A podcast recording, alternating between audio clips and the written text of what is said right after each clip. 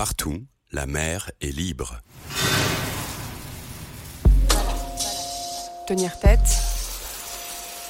Fédérer. Amorcer. Une sorte d'engrenage infini rattache le minéral, le végétal et l'animal. Écrivait Anita Conti. La première femme océanographe n'a jamais cessé de raconter la mer en suivant les marins et, assistant aux avancées industrielles, d'alerter de la tournure du monde à la vue des océans vidés par l'être humain. Si les forêts sont le poumon de l'humanité, l'adage est incomplet. Les océans renferment du carbone et produisent la plus importante part de l'oxygène que nous respirons. Pourtant, nous sommes sourds aux réalités sous-marines. Dans les océans, deux organismes sont intimement liés pour façonner le gaz que l'on respire le plancton et la baleine. Sur le premier, relisons Conti. Les êtres vivants du plancton sécrètent d'impalpables traces de mucus qui sont les pièges des poussières minérales d'origine céleste ou simplement continentale et emportées par les vents. Et ces éléments s'enfoncent, et à chaque seconde, s'enfoncent avec eux les incalculables milliards d'êtres qui meurent. Pour ce qui est de la baleine, mammifère migrateur habitué à nager sous les centaines de milliers de bateaux qui sillonnent le monde, nous en suivons ici la trace. Un texte écrit et lu par Maya Mihindu et Cyril Choupas. Un chalutier brise les eaux en haute mer. Il ne voit rien sous le drap qui s'étend devant lui. Un grand corps tombe pourtant. Bleu, gris de nuit, le ventre blanc strié tourné vers la surface, il coule très lentement. Son dernier coup de souffle rendu, il a stagné à quelques mètres de la frontière de l'air jusqu'à ce que sa chair gonflée de gaz refasse surface, picorée par des bêtes à plumes, puis par la gueule maudite, œil formol et dents couteaux, de squales de toute taille, du plus imposant et querelleur au plus petit. La charogne tout éclatée de chair les rendra repus pour des mois jusqu'à sombrer définitivement. La baleine tombe à la renverse de sa mort. Dernier voyage vertical, elle tombe, tombe au fond de l'océan, et emporte son poids de mémoire dans ce lieu liquide où le soleil ne pénètre plus, là, dans les abysses.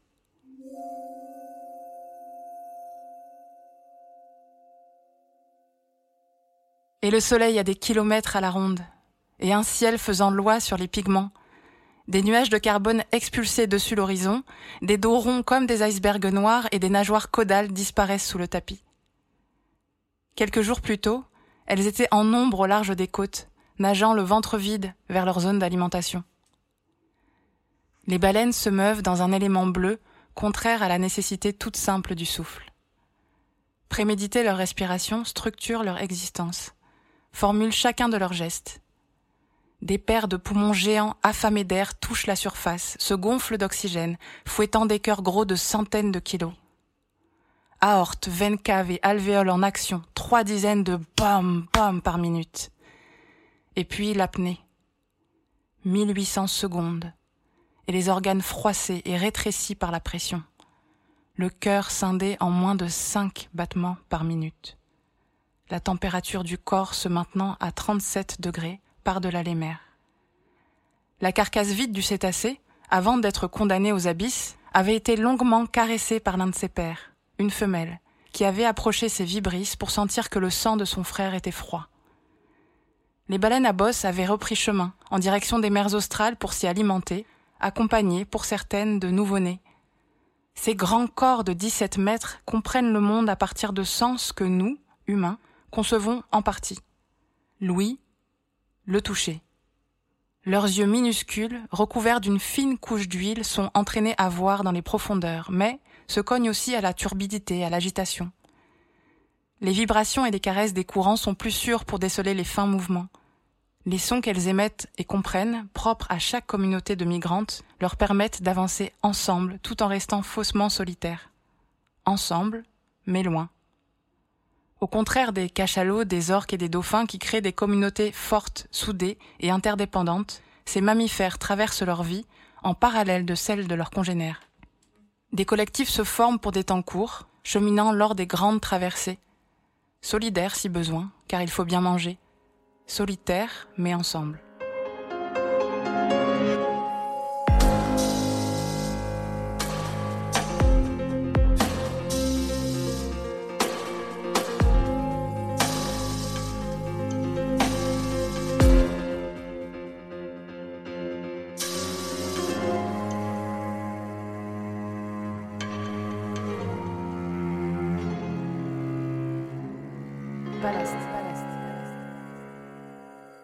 Corps en décomposition qui s'écroule vers le monde aveugle a parcouru de son vivant près de 300 000 kilomètres, de l'Antarctique où il a appris à se nourrir aux eaux chaudes du Pacifique colombien. Et c'est là d'ailleurs que notre baleine vint au monde, quelque part dans les années 1980. Quatre mètres, le corps clair et la peau tendre, et sa mère l'avait porté sur son dos pour sa première respiration au large des côtes de cette partie du Choco. Une région enclavée derrière la jungle, plus humide que partout ailleurs, la terre ancestrale du peuple Wunon colonisé, et terre historique des esclaves marrons fuyant la côte caraïbe, descendant du combattant fugitif Ben Cosboyo. Du rivage, on voit les géantes à bosse de 35 tonnes bondir hors de l'eau, jouer à quelques mètres des pêcheurs, et des nageoires pectorales longues comme des ailes claquant la peau de la mer. Et puis, quand elles replongent, des chants s'écoutent, longs, aigus, sons de bassons roucoulants, de la ferraille des hangars, écho interminable dans le grand bleu. Ce sont les mâles qui chantent. Le corps qui tombe avait appris le chant des siens. Il était né entouré de ces sons de fado métalliques audibles à des kilomètres. Les humains pouvaient l'entendre en s'immergeant, étonnés encore de n'être pas sourds une fois trempés dans le velours de l'eau. Consciemment insensible aux vibrations et aux fréquences du monde de l'eau, L'humain, habitué à la terre ferme, ne se préoccupe pas des dégâts sonores que son espèce génère dans les océans, où cohabitent des centaines d'animaux communiquant en clic, clang ou coda, en chant, et usant pour certains de l'écolocalisation, ou sensibles encore aux lignes du champ magnétique terrestre. C'est que le commun des mortels imagine l'océan comme silencieux. Les piroguiers effleurent l'eau aux aurores sur les côtes d'El Valle. Les bateaux de pêche industriels n'y circulent pas. Une conséquence, dit-on, du règne des Farcs qui ont longtemps gouverné cette région proche du Panama, semant la terreur dans ses populations les plus pauvres, afrodescendantes et indigènes. Une manière de réguler les trafics qui est une aubaine pour la vie marine, plus libre ici qu'ailleurs, de circuler et de se reproduire.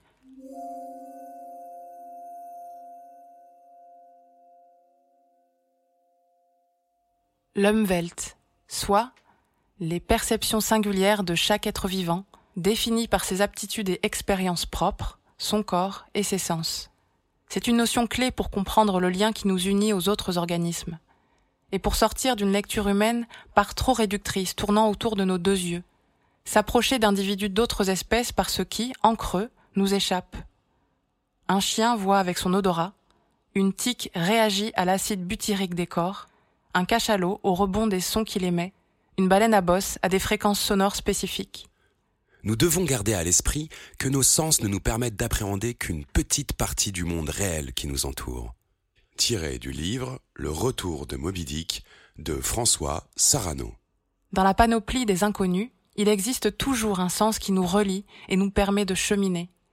Plus il sera familier avec l'espèce, le sujet animal ou avec la situation, plus il sera sensible à l'umwelt de cette altérité. Apprivoiser l'umwelt d'une autre espèce est l'inverse d'une perception utilitaire des bêtes et des plantes. C'est admettre des formes d'intelligence qui nous échappent et nous échapperont.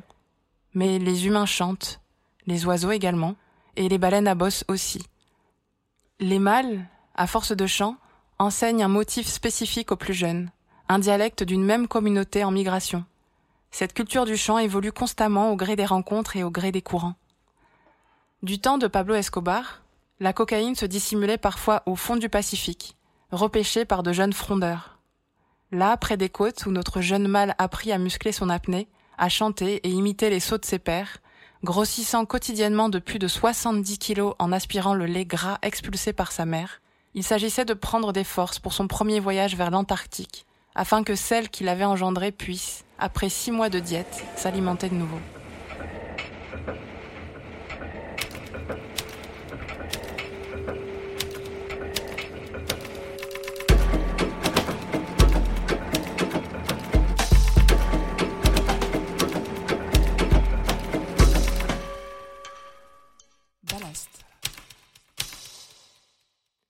À hauteur d'oiseau, il est parfois possible de voir les espèces de phytoplancton dériver sur toute la surface mouillée du globe. Une petite part d'entre elles, dinoflagellés, sténophores et autres appendiculaires, s'allument parfois, et l'eau nocturne se met à luire de ces milliers d'organismes monocellulaires de forme géométrique, comme autant de lucioles sous-marines. Les micro-algues ont dans l'océan le rôle qu'endossent les plantes sur la terre ferme, ouvrière centrale de notre oxygène. C'est une chimie précise qui permet ce processus. Dérivant près de la surface, elles absorbent la lumière du soleil, le dioxyde de carbone et les nutriments présents dans les déchets organiques qu'elles trouvent en quantité dans les eaux chaudes des tropiques ou glaciales des pôles. Elles y nourrissent les poissons, premier maillon de la chaîne alimentaire, et vivantes, elles sont responsables de plus de la moitié de la photosynthèse de la planète, captant ainsi une quantité considérable de carbone, relâchant de l'oxygène, quand elles meurent, elles s'enfoncent dans l'eau en même temps que d'autres résidus de coques, d'algues, de poussière de vie terrestre, et sédimenteront le lit sombre des abysses, scellant avec elles l'excès de carbone. Entre ces algues et un cœur qui bat, il n'y a qu'un pas, franchi par le krill, une crevette minuscule et transparente qui se nourrit du plancton végétal. Armé de pattes et d'antennes, le krill appartient à la famille au nom difforme de zooplancton, dérivant et se multipliant massivement au gré des courants froids. En se nourrissant de micro-algues, il régule la turbidité de l'eau, favorisant la photosynthèse. Les bancs de krill nourrissent en tueries finement chorégraphiées les oiseaux polaires, les phoques, les calamars que mangent les cachalots, mais aussi les mammifères géants. La baleine bleue comme la baleine à bosse sont munies de fanons pour le trier et l'avaler par tonnes quotidiennes quand elles sont de retour dans les pôles. Notre cétacé a tant de fois plongé gueule béante vers les bancs de krill, de caplan, de harengs.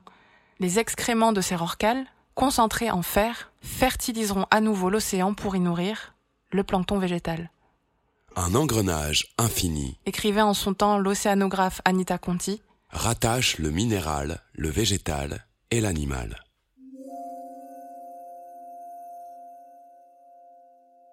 Ailleurs, des palétuviers mouillent leurs extrémités dans l'eau mi-douce, mi-salée, et d'immenses arbres moras, leurs racines comme autant de cabanes, et des fougères géantes font transition avec la terre plus ferme. La mangrove, vaseuse d'humus, de sable, opulente des cadavres d'un peuple infini, est une crèche pour les espèces marines. Elle annonce la jungle, poumon de l'humanité. La terre malaxée par l'humain met cet adage à l'agonie. D'abord car l'humanité s'est si près d'elle-même, fan à quelques mètres d'une altérité qu'elle a cru bon de soumettre, muée par une testostérone construite comme un mythe et vêtue de son éclatante conscience d'elle-même, spoliant l'eau, l'air, l'herbe, les territoires. L'amnésie écologique et les erreurs irradiées de plomb et d'uranium atterrissent dans la sève, l'eau salée, la chair écarlate des bêtes. Pourtant, c'est d'abord le monde végétal qui agit. Restons-en là. La jungle, alliée de lumière et d'eau, est un poumon, et c'est enfin par les justes. L'existence végétale soufflée par le sol qu'humains et non humains parcourront est le cycle primordial qu'incarne l'écosystème d'une forêt et son agent premier, l'arbre. Quel lien alors avec la baleine à bosse en état de décomposition? Les deux, arbre et cétacés, morts ou vifs, se font piliers de l'oxygène que nous inhalons.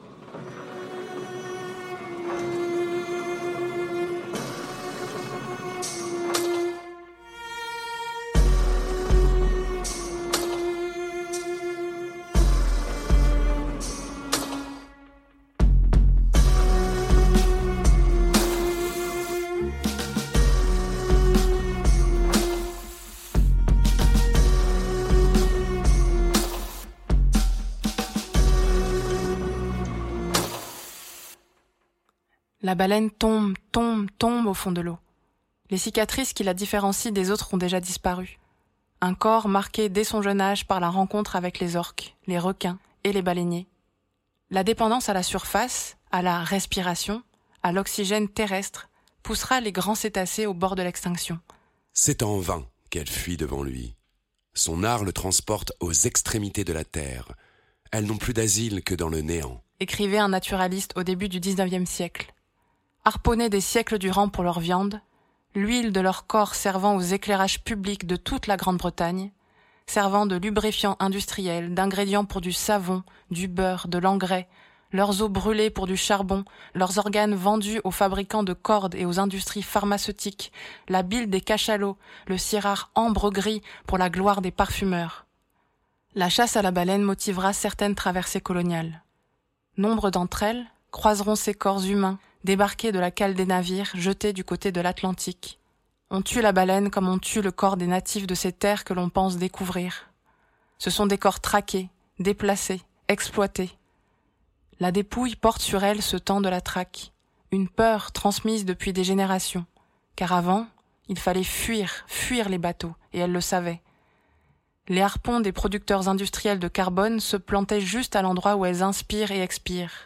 C'était avant l'interdiction tombée à la fin du siècle dernier, avant que l'extraction du pétrole, du gaz et du charbon ne se fasse plus profonde et que leur corps mort cesse de se monnayer au prix de l'or.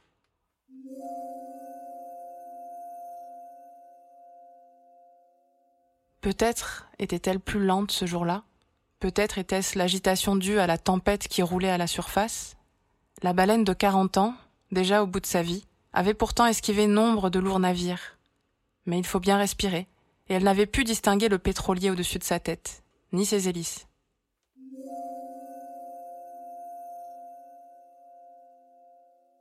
Les crabes se figent sur le passage de Dario, pétrifiés par le faisceau de la lampe torche.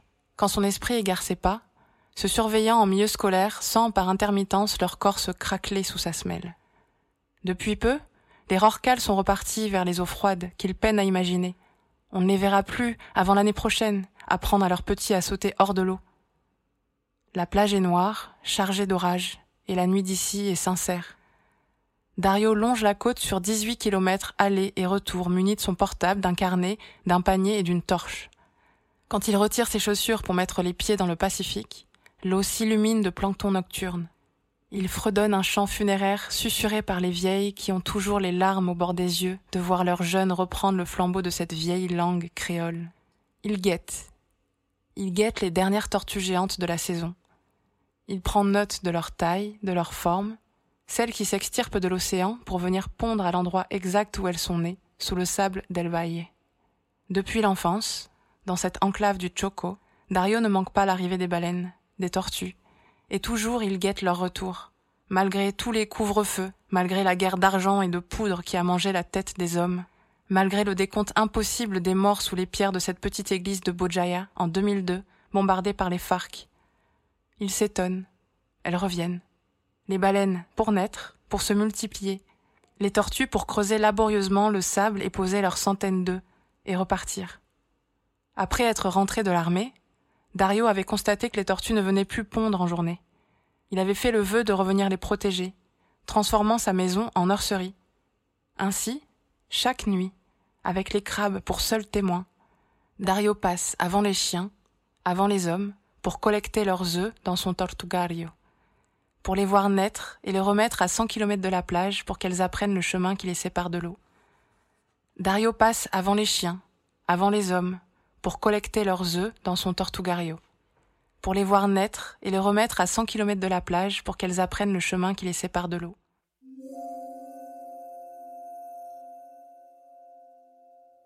Dans les abysses, enfin, au fond du liquide inhumain, la carcasse du rorcal. Son tombeau muet en oasis. Ce qui reste de vivant, ici, n'est plus qu'animal. Les charognards aveugles font leur apparition. Le requin dormeur livre bataille avec ses pères et achève de décharner notre baleine. Des centaines d'espèces s'installent sur le squelette. Crustacés, crabes, micro-organismes. La vie minuscule y fabriquera un écosystème neuf sur le reste de ses muscles, de ses os, de sa moelle, enrichissant en minéraux l'océan pour plusieurs décennies. Retrouvez tous les articles à l'adresse revue-ballast.fr.